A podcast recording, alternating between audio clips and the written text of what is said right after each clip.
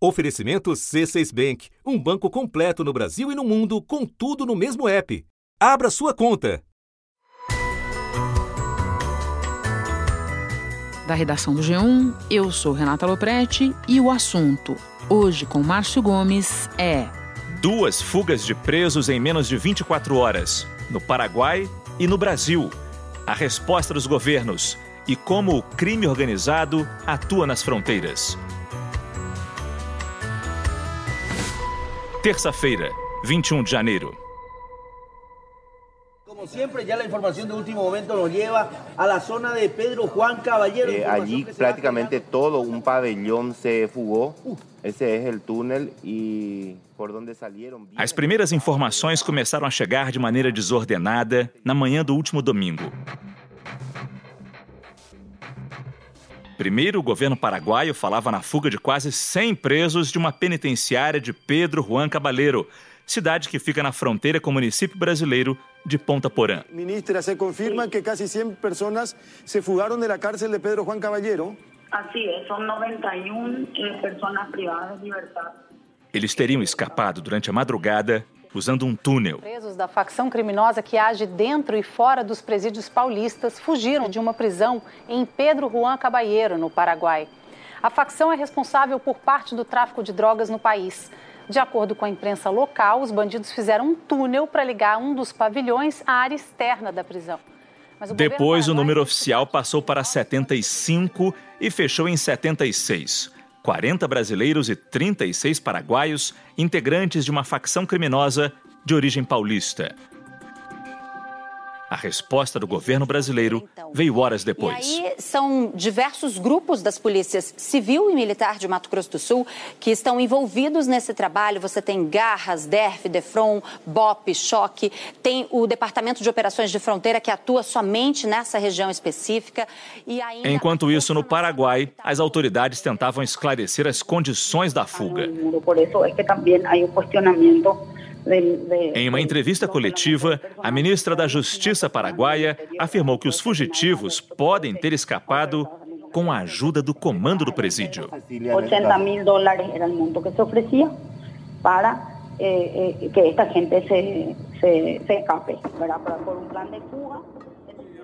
Bom, a imprensa do Paraguai está chamando a fuga dos presidiários de liberação desses detentos, já que eles puderam escapar graças à inevitável corrupção das forças policiais. 30 funcionários e até o diretor do presídio foram presos por suspeita de facilitação de fuga. É, aqui essa gente tem que ser processada e, e tem que ser privada de sua liberdade, porque acá há conivência. Um dia depois, na manhã de segunda-feira, outra fuga desta vez em território brasileiro. A polícia investiga uma outra fuga que aconteceu no maior presídio do Acre. A Secretaria de Segurança do Estado afirmou que os 26 presos que fugiram do presídio estadual Francisco Oliveira Conde, em Rio Branco, são aliados à facção dos presos que fugiram lá no Paraguai. Quem tem as informações é a repórter Neste episódio, duas convidadas. A repórter do G1 no Mato Grosso do Sul, Graciela Andrade, que fala conosco direto da fronteira entre Brasil e Paraguai. E eu falo também com a pesquisadora do Núcleo de Estudos da Violência da Universidade de São Paulo, Camila Nunes, que estuda a facção criminosa. Graciela, onde é que você está agora? Em que ponto da fronteira você está exatamente? Eu tô em Ponta Porã, né? É o lado da fronteira do Brasil. Nesse momento, eu estou desse lado da fronteira. A gente, como está trabalhando por aqui, então a gente está cruzando a fronteira toda hora, porque a gente está indo do lado paraguaio para pegar as informações, porque a polícia do Paraguai é que está conduzindo né, a, a, investigação, então a gente tem que ficar se deslocando. E, e só por curiosidade, é muito fácil passar, fazer essa passagem Brasil-Paraguai? Não tem um posto de fronteira específico, tem?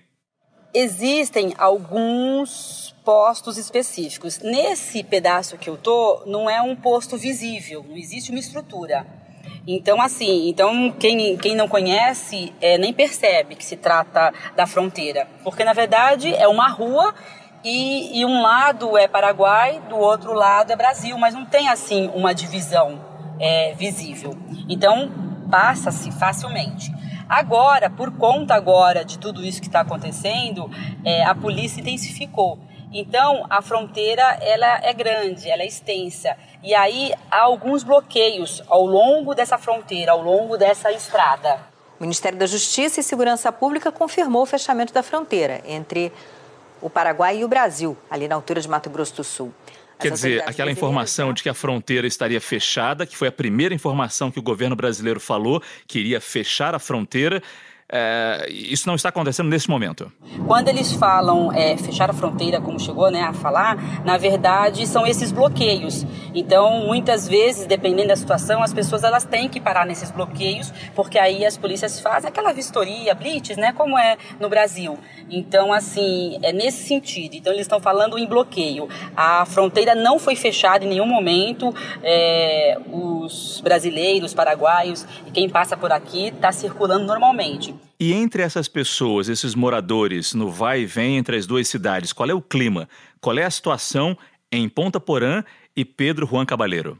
Do lado do Brasil, o que a gente observa é assim: as pessoas elas estão acostumadas um pouco assim com, com isso, parece. Então elas, elas têm medo por conta que elas sabem que tem criminosos soltos. Eu conversei com um casal que estava hoje no hotel e eles estavam me contando que eles vieram aqui para a fronteira fazer compras, né? Tem muitos turistas que vêm para cá. É, aqui tem muitas lojas, shoppings, então as pessoas, turistas, vêm para cá. E eles estavam me contando que ontem à noite eles estavam é, nas ruas aqui em Ponta Porã, eles estavam em busca de um táxi e eles não conseguiram. E aí é, falaram para eles que por conta dessa situação, da fuga dos presos, os taxistas não estavam circulando. E Graciela, é importante destacar isso. Você esteve lá em Pedro Juan Cabaleiro, do lado de fora da penitenciária, viu a saída do túnel, a boca do túnel que teria sido usada. É, conta pra gente, o que já se sabe sobre essa fuga? Como essa fuga ocorreu?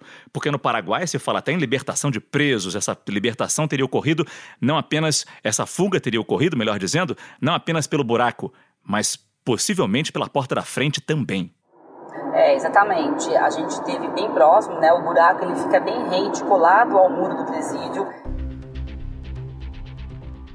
E a gente consegue observar, é possível ver as guaritas. E as primeiras informações são de que os presos saíram pelo buraco.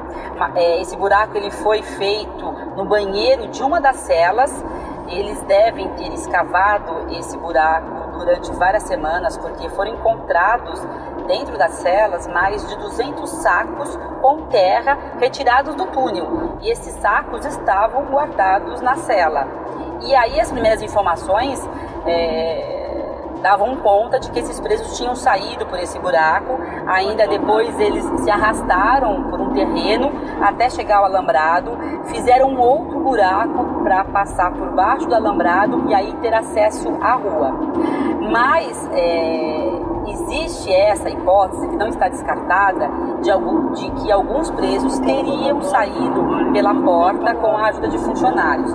Mas é, as autoridades paraguaias com que eu conversei elas não descartam, mas também ainda não dizem é, que isso confirma, mas que eles estão investigando. Hoje a gente teve a informação de que peritos de Assunção estariam aqui fazendo uma vistoria no túnel e também eles iriam analisar as imagens das câmeras de segurança do presídio para tentar aí é, mais detalhes sobre essa fuga e sobre essa possível participação dos agentes penitenciários.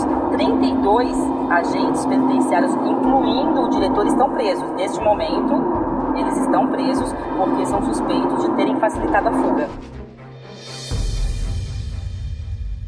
A suspeita que se tem é que esses guardas penitenciários e o próprio diretor da penitenciária tenham fechado os olhos ou virado os olhos e não visto esses sacos de terra dentro da cela.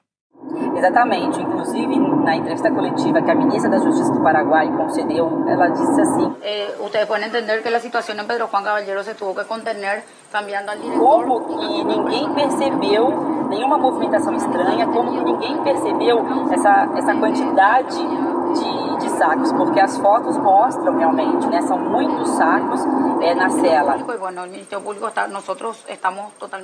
Ao todo foram 76 fugitivos, 40 deles brasileiros, e aí vem a pergunta que muita gente deve estar se fazendo agora, Graciela. Por que esses brasileiros estavam presos no Paraguai?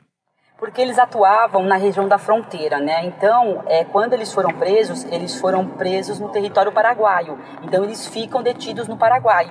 São brasileiros que atuam na fronteira, que é justamente entre o Paraguai e o Brasil, mas no momento da prisão, eles estavam do lado paraguaio. Então, eles acabam ficando no Paraguai.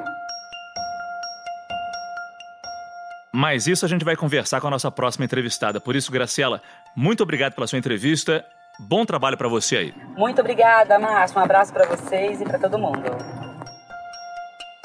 Eu converso agora com a pesquisadora Camila Nunes, da USP. Camila, esclarece para gente em que momento a facção criminosa começou a operar no Paraguai e de que maneira foi essa ação. Olha, é, desde o final dos anos 90 tem, há um processo de migração né, de, de brasileiros envolvidos com o crime para o Paraguai no caso do PCC especificamente, mais propriamente, isso acontece de maneira mais é, contundente, mais organizada a partir de meados dos anos 2000, né? Que passa então a de fato a construir uma estrutura de atuação, né, logística, etc., no Paraguai. E que dá à facção criminosa um poder é, grande, pelo que a gente vê, pelas ações violentas que cometem e pela abrangência também uh, naquela região de fronteira, né? Eu diria que na região de fronteira, é, o PCC é um entre outros atores que, que estão ali, né? Que fazem negócios e, e atuam nessas regiões. Não há uma, um controle territorial, é, nada parecido com o que, por exemplo, acontece é, em São Paulo. Mas o, o processo que a gente vem observando nos últimos anos é um crescimento, uma expansão do grupo dentro das prisões, né? Que é o seu território, digamos, natural, né? Você diz prisões paraguaias. As prisões paraguaias, isso. Né? E que é a prisão, eu diria assim, que é como dá para dizer que é o habitat natural, né, dessas facções que no Brasil mesmo tem a sua origem dentro das prisões, né, dentro dos cárceres, e eles se expandem nas prisões para depois sair, né, para se expandir do lado de fora. Então, no Paraguai, embora tenha ocorrido o processo, digamos, começou a expansão por fora com a migração de brasileiros, né, para a região de fronteira, e posteriormente a gente tem observado um processo de expansão por dentro das prisões eu diria que a, a capacidade, né, é, a possibilidade que o PCC venha a ter um papel é, mais, mais importante no Paraguai, eu acho que reside de fato nessa capacidade que ele tem de se expandir nas prisões, né? E as autoridades paraguaias, a polícia paraguaia, tem estrutura ou podemos dizer, tem interesse de combater esse crescimento dos, dos criminosos brasileiros lá no Paraguai? É, durante muitos anos, é, o Paraguai foi de fato um território muito propício né, para, a, para os criminosos que fugiam do Brasil, né, e muitos se dirigiam para o Paraguai.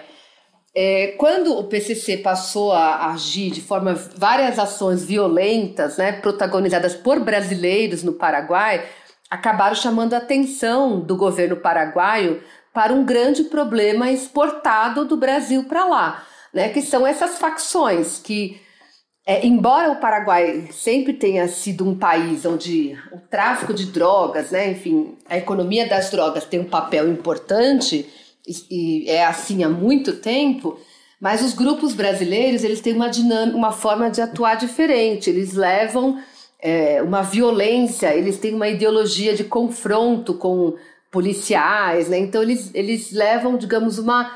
É, eles, eles provocam maiores distúrbios do que os grupos paraguaios que é, tradicionalmente atuavam no tráfico de drogas. E, por, portanto, passou a ser um problema para o governo do Paraguai, que a partir de então, me parece, começou a, a trocar mais informações com a polícia, as autoridades brasileiras, né? A entender um pouco melhor o que são esses grupos, porque também há um desconhecimento ainda né, em relação a isso.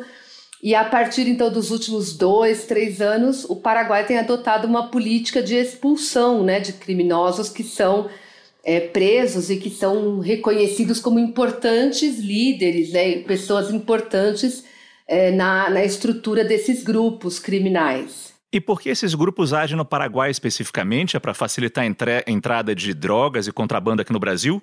Isso, é a ideia, a aproximação do Paraguai, ela, ela teve, tem como finalidade assim, econômica reduzir o número de intermediários, né, da, no caso da maconha e da cocaína, da maconha porque o Paraguai é um, é um importante produtor, né, e da cocaína porque o Paraguai é um entreposto, né, da rota da cocaína que vem da, do Peru e da Bolívia. Ela, a, especialmente o produto que vem para a região sudeste, né, é, para São Paulo, para a região sul também, a maior parte desse produto vem via Paraguai. Então, é uma maneira de, de se aproximar, né, digamos assim, é, do atacado, dos fornecedores e reduzir o número de intermediários.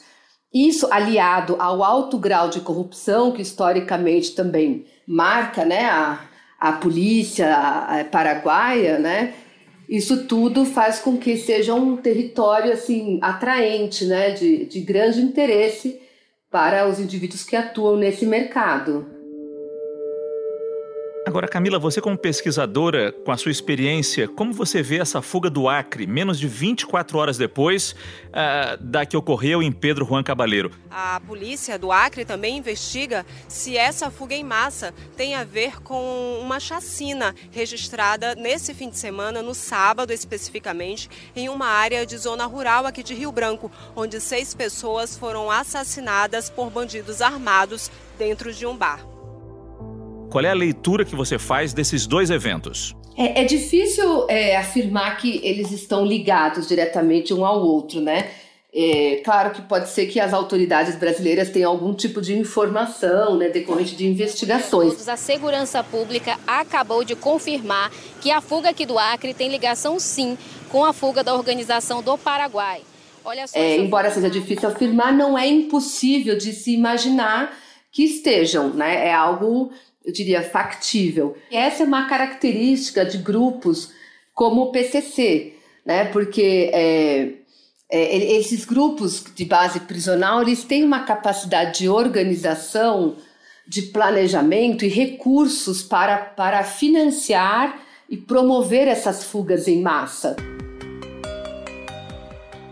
Essa, é, essas fugas em massa, se a gente é, é, importante lembrar, eram muito comuns aqui no estado de São Paulo durante os anos 90 e meados dos anos 2000. Né? Foram dezenas de fugas que ocorreram em penitenciárias do estado de São Paulo, justamente que marcam o início da atuação do PCC aqui em São Paulo. A maior rebelião de todos os tempos no Brasil deixou pelo menos 15 mortos. 29 presídios do estado de São Paulo se rebelaram ao mesmo tempo, numa ação que levou mais de 24 horas para ser contida. Então é uma característica desses grupos sempre que possível, né, é, sempre que for tiver condições é, é, para fazer isso, promover né, fugas e resgate de presos. Agora, voltando à nossa fronteira Brasil-Paraguai. Você disse que a polícia paraguaia começa a melhorar a sua estrutura, começa a se, a se preparar para enfrentar esse crime organizado que vem do Brasil. E a gente sabe que prisões foram feitas naquela região, prisões vêm sendo feitas naquela região, uh, tanto do lado paraguaio quanto do lado brasileiro. Mas nem mesmo a prisão em fevereiro do ano passado, daquele que seria o chefe da facção no Paraguai. A Polícia Federal prendeu em Santa Catarina Sérgio Quintiliano Neto, apontado como novo chefe do tráfico na fronteira do Brasil com o Paraguai. Conhecido como Minotauro, Sérgio morava em Ponta Porã, Mato Grosso do Sul, e comprava drogas na Bolívia. Não enfraqueceu o grupo por lá. Por quê? A, apostar na prisão né, para combater o PCC ou outros grupos, é, outras facções, é um equívoco, porque é justamente a prisão o lugar onde esses grupos se fortalecem, né? A prisão é o território onde eles têm maior capacidade de, de, de enraizamento. Mas qual seria a estratégia? Bom, a estratégia é muito. Eu acho que com certeza não passa pelo aumento das prisões, do encarceramento. Acho que ela passa por medidas que vão desde prevenção até inteligência, é, foco na, nos, nos, nos, nos, ganhos, né, na economia, enfim, acho que uma série de múltiplas e articuladas políticas que envolvem outras áreas, inclusive, né, e não apenas as polícias, né, e a, e a repressão. E também envolve muito tempo, né? Agora, pensando na prisão especificamente, além desse fato da prisão ser um ambiente propício para o desenvolvimento dessas facções, tem o fato de que é, não é um indivíduo específico que, é, que garante ou que é do qual depende todo o funcionamento da rede. E geralmente, quando o indivíduo é preso, é, ele continua atuando de dentro das prisões, né, é, de uma maneira que não se interfere nessa no, no, no, funcionamento, né, das dinâmicas criminais, a não ser quando vai pros, quando é isolado em regime de disciplinar diferenciado ou presídio federal, aí há uma maior dificuldade de manutenção das atividades ilícitas, né, por aquele indivíduo que está isolado, mas não pela rede da qual ele faz parte. Agora, por que, que o governo paraguaio manteve tantos brasileiros nessa prisão em Pedro Juan Cabaleiro? Como você mesmo disse, imagina-se que o interesse do Paraguai é se livrar dessas pessoas, mandá-los de volta aqui para o Brasil, extraditá-los. Por que, que eles continuavam lá no Paraguai?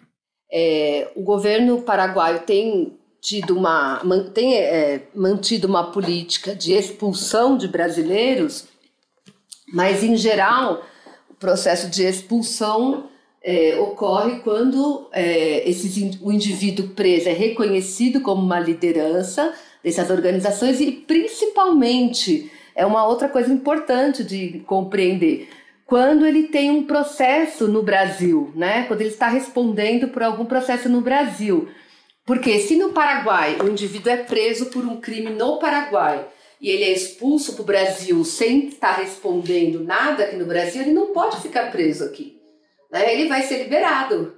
Então, é, esses indivíduos que estão presos lá no Paraguai é porque foram presos cometendo crimes lá e não tem nenhuma outra pendência assim, né, com a lei aqui no Brasil. E como tem muito brasileiro que nesses últimos anos todos, esses últimos últimas décadas foram migrando para o Paraguai, né?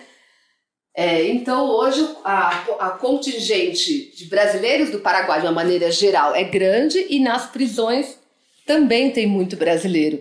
É, e, portanto, é impossível né, que o governo paraguaio consiga expulsar a todos. Né? E neste momento, algum posicionamento do governo brasileiro sobre esse caso da fuga lá em Pedro Juan Cabaleiro, você destacaria alguma posição que o governo brasileiro tenha tomado sobre esse caso? O governo do Mato Grosso do Sul tem uma força-tarefa, me parece, ali na região né, da fronteira, e o governo federal, eu li um Twitter do, do ministro Sérgio Moro enfim, que até eu acho um grande equívoco, dizendo que se vierem para o Brasil, eles terão uma passagem só de ida para o sistema penitenciário federal, né? Não existe na legislação brasileira é, uma passagem só de ida para o sistema penitenciário federal, porque é, o regime federal, o regime de isolamento, tem um prazo determinado, né? É um limite máximo que o indivíduo pode permanecer nesse regime. E além disso, quem define se um preso vai por quanto tempo para o regime federal é um juiz, né? Não é um ministro que faz essa é, que tem que dá essa definição. O Brasil exportou essa maneira de organização criminal para o Paraguai, né?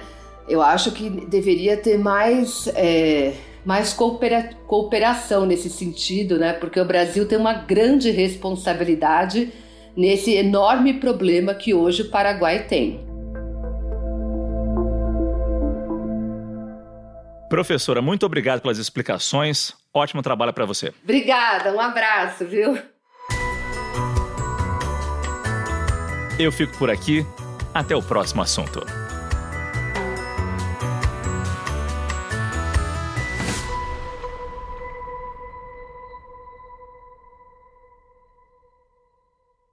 Você no topo da experiência financeira que um banco pode oferecer. Escolha um banco completo no Brasil e em qualquer lugar do mundo. Abra sua conta no C6 Bank.